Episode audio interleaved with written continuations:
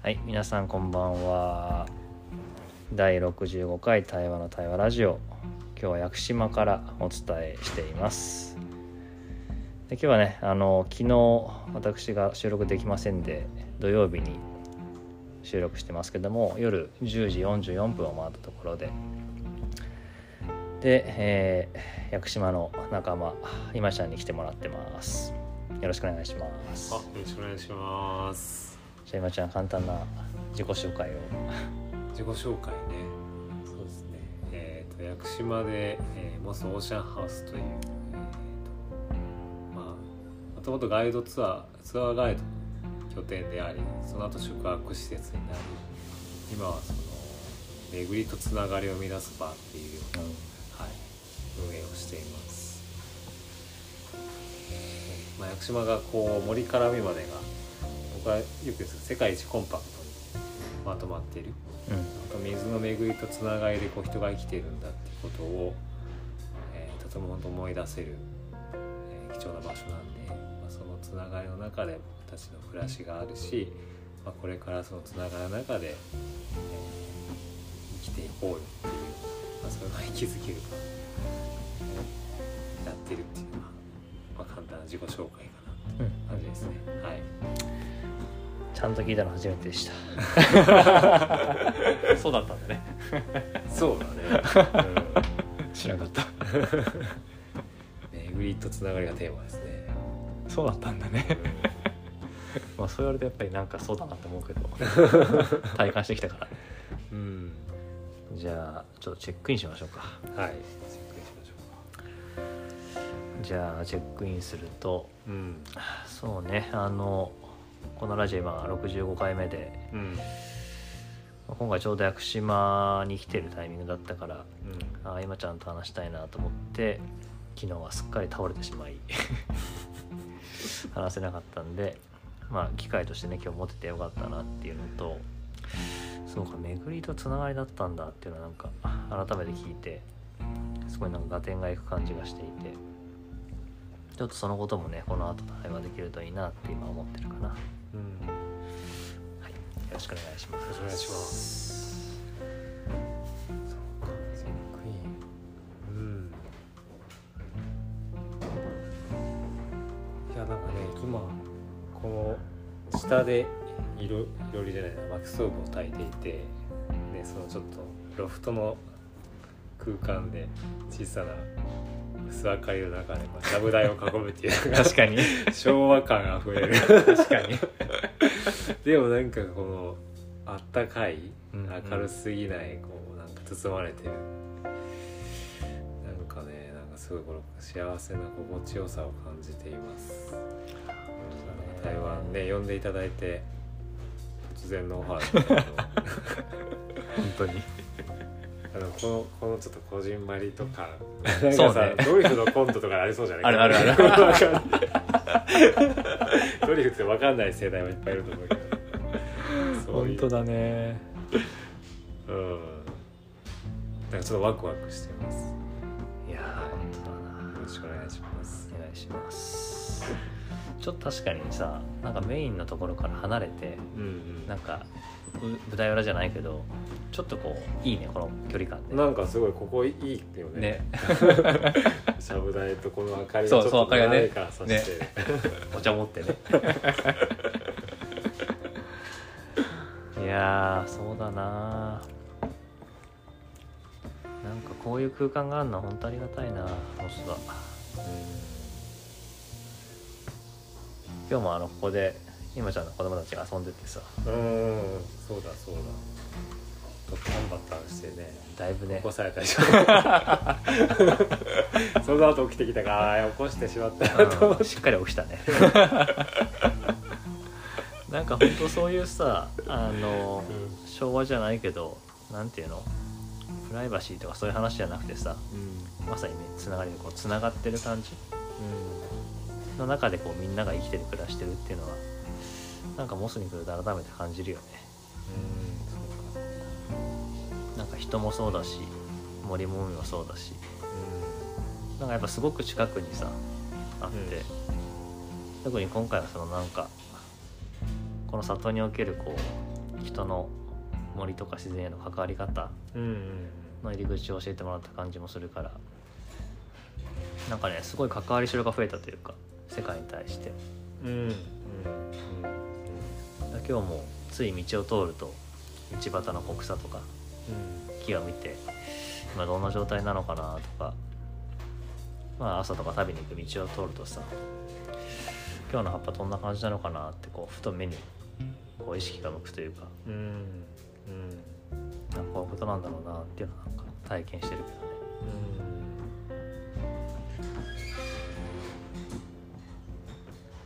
見える世界がね自分もなんか屋久島に来て苔苔の凄さを感じたっていうか。あなんなんかきっかけだったんだろうな。よくわかんないんだけど。そう。まあなんせ屋久島森の中にね苔緑が溢れてて、うん。まあ木もすごいけど足元の苔がすごい綺麗で。で多分自分たちでガイド勢いで始めちゃったから 知識が圧倒的に足りてなかった。知識が圧倒的に足りてなかったんだけど誰も、まあ、その当時はうん、うん、ほとんど苔説明してるガイドさんいなかったんですよ。へえ19年前。でそうなんだ。足元をしゃがんでねなんかこう「うわこの苔は」とか言ってる人誰もいなくて。これなら喋れる。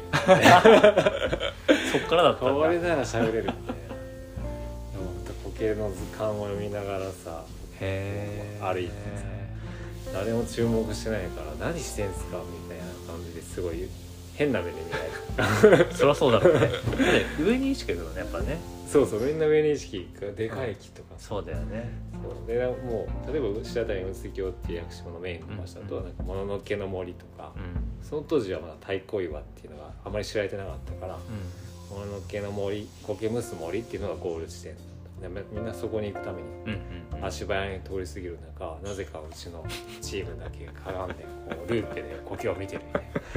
いやねこの苔がさ光入るとめっちゃ綺麗なんですよマニアックだいぶマニアックだね。そうそう「おー!」って勝手にこう反応してガイド「いやちょっとちょっとこうしゃがんでみてください」この苔がねみたいない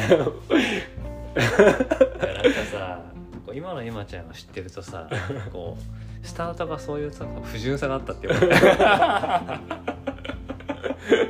不純不純。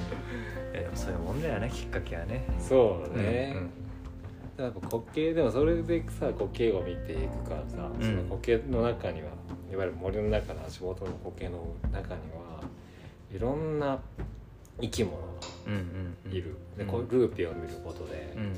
小さなのとか綺麗な赤い谷とかへ昆虫とかもその小さな苔の絨毯が彼らにとったらもう家なのえルーペ見るとアリが何かを運んでたりとか小さな本当植物の芽生えがあったりとかシダがいたりとかまあだからそこがいろんなものを育んでいる。で杉の赤ちゃんがいたりとうかわーいいねで、まあ、その中でまああとあとさ知識もついてきてさ。うん。苔屋久島の森にやっぱ木々が宿っていく中その苔のマットがいろいろ抗菌作用もあって、うん地面に落ちちゃうと腐るんだけど苔のマットに落ちるとこう結構その綺麗だからこう種が発芽率がで水分もあるし光も当たる場所に苔は生えてるし腐らないし育つには絶好だね。絶好の環境。はあ。だからその命のゆりかごというか。苔すげえな。すごいね。でそれでまあ何も最初苔しか知らなかったぐらいから。もそうだしなんかそのこ苔がいろんなうんすごい薬杉ってみんな言ってるけど、これ薬杉を育ててるこのベース苔じゃんみたいな本当だね。それでまあモス苔英語名なんだろうって時にモス。あモスバーガーとかぶるなとか思ったけど モスバーガー MOS で S が1個だから確かに。俺ら S2 つだよね。みたいなもうすやっぱモスとかいいよなみたいな。苔ガイドクラブだとちょっとおじさんの同好会みたいになっちゃうんで。もうそういうことだったのね。モスがですよ。じゃあ図らずもその屋久島の原点うんに着目してそこからのこうガイドをスタートしたんだね。そうだね。うん。図らずもだね。自然。結果として。結果として。いや結構自分もさ、うん。その山中湖の森によく入るんだけど、うん。その森に入るとその原生林に近いから、まあ、西林だけど、みんなこうわーってこう森見るんだけど、うん。結構自分はこう足元のその苔の一帯が好きで。うんうんなんかよーく見るとそこにまた一つのこう森があるみたいな。うん。うんそうだよね。あるある。で今言ってくれたみたいにこう一つの生態系があるぐらいのさ、うん。すごいいろんな生き物がそこでこう命の織りなしてうん。生活してて、あこれがあるからこれがあるんだみたいな。うん。なんかそれはすごい感じたんだけどうん。改めて今日とかね今ちゃんの話聞いてると本当にその大きな命のこの循環のその始まりがそこにある。うん海から上がってきてさ苔が生まれてそこから育まれてきたっていうのがさうん。なんかすごいつながるなと思ってて。そうなんだよね。なんかいまだにさその進化の過程をたどるように森って出来上がっていくんですよね。うん。こう地面が崩れて最初に苔とかシダとか原始的な植物がその岩肌を覆っていってで、まあ、それを植物が朽ちる時にね菌が分解して土壌が生まれて、でようやくその落葉樹とかのパイオニアの成長が早いカエデとか桜とかが生えてきてで彼らが葉っぱを落としてさらに土壌を作ると、まあ、そそこの森を何百年も長持ちさせるような常緑樹が生えてくるっていう。でそれって結局進化をなぞってるだけでそうね。まさに。本当海から植物がたどり着いた順番通りに森っていうのができているのですごいね。すげえなと思ってそそのなんかそれに気づいた時に言わないけないになんかその時の役割をただ果たしているっていう。繰り返し繰り返しやってるんだよねねで本当苔って感じを見ると本当草が生える大体だもんね。土台土台なんだなってこうベース作ってくれて。でその時なんかね思い出したのがこう小学校の時にプールサイドの苔うん。えあいつらも森に帰りたかったのかみたいな。確かにその入り口だったんだね。めっちゃゴシゴシゴシゴシ削られてる削ってたもんね。でけなげにねあのプールサイドを森に返そうと思って生えて。る いやー都会でもこの仕組み気づいてないから誰も応援しないけど。やろうと確かにそうだね。そうなんだよ。だって苔生えたら大体そこからシダ生えるじゃん。うんそうだね。プールでも。だからこそ早めにね掃除するもんね。森に返されてなるものか。そんなささやかな抵抗したんだねうちらはね。っていうのを気づいた時になんかこのし命の仕組みはなんか屋久島だけじゃないなってこの地球上に本当うごめいている思ったんだよね。本当屋久島来るとさ海と森が山が近いしそこに里もあってさ本当にコンパクトに全部感じるのはすごいなと思って。うんうんうん、やっぱ他の地域だとやっぱ距離があるからさ。うん。あの例えば森とそうだね。海までね。そう。距離あるね。だからその川って言っても流域ってすごくやっぱ長いからつながりが見えづらいけどすごいすごい近いもんね。うん、そう見えるっていうかね今日も一緒に山行ってね昨日かうんその源流うん。うん見てくるとなんかやっぱりここからの水で生かされてるんだなと思うし途中の川を見てあこれが流れてって、ね、あの海につながってくるんだって分かるからなんか実感が違うというかねうんうんうん。うん身近になるよね。そう。ね。それを感じやすいよね。リスナーの皆さん実はですね今回僕らが来てるのはあの株式会社森へとモスでコラボして何かできないかということを模索しに来てるんでぜひねこの話を聞いて興味を持っていただいたら。方ははいあの屋久島のモスオーシャンハウスに来るもそうですけど、まあ、その一緒にやるねプログラムとかにも来てもらえると森と出会って森とつながって森とこう関わっていくっていうね。その暮らしが自分にとってこう地球にと地球地球の中で暮らしていくっていうのかな。うん。地球の上で同じ暮らす生き物としてどう関わっていくというのかがつかめる体験になると思うので、はい、ぜひ今ちゃんにも会ってほしいしモスにも来てほしいですね。お待ちしてじゃあチェックアウトしましょうか。違うしますか。はい。いい感じにまとまりました。ね。ね 急激にキュッとね最後。あもう時間だと思って。15分だからね。そう。広げすぎても。さすが気づいたね。ちちょっと今なあいっちゃうなと思ったから。終えなきゃと思って。チェックインして開いたと思ったらこう畳を畳み出してこう風呂敷作り出したらはいどうぞっつって。チェックアウトしましょう。はい。はいそうねじゃあチェックアウトするとなんか何度も聞いてる話かもしれなかったけどやっぱ改めてこの苔から始まるなんか森のこう物語聞けてよかったなと思うし、まあ、それがねこういうふうにラジオとして残せてあの誰に届くかわからないけど多くの人に届く可能性があるっていうのはなんかすごく嬉しいからなんか今日この場で今ちゃんと話したのはすごく良かったなって思ってます。ありがとうございました。ありがとうございましたそうね始ま始まりの場所って言ってて苔は藤村の中ではこう特にその未来のなんか希望の種が芽生える始まりの場所、そういう場所でありたいなって思っていて特に僕らはなんかその自分たちが何者であるかっていうのをその森の中の苔のマット苔。でも苔は実はその苔だけに成り立ってるわけじゃなくてこう巡りとつながりをもたらす雨とか太陽とか風とかを受け止めて巡りを整えてつながりを育むって活動をしてるんですね。なるほど。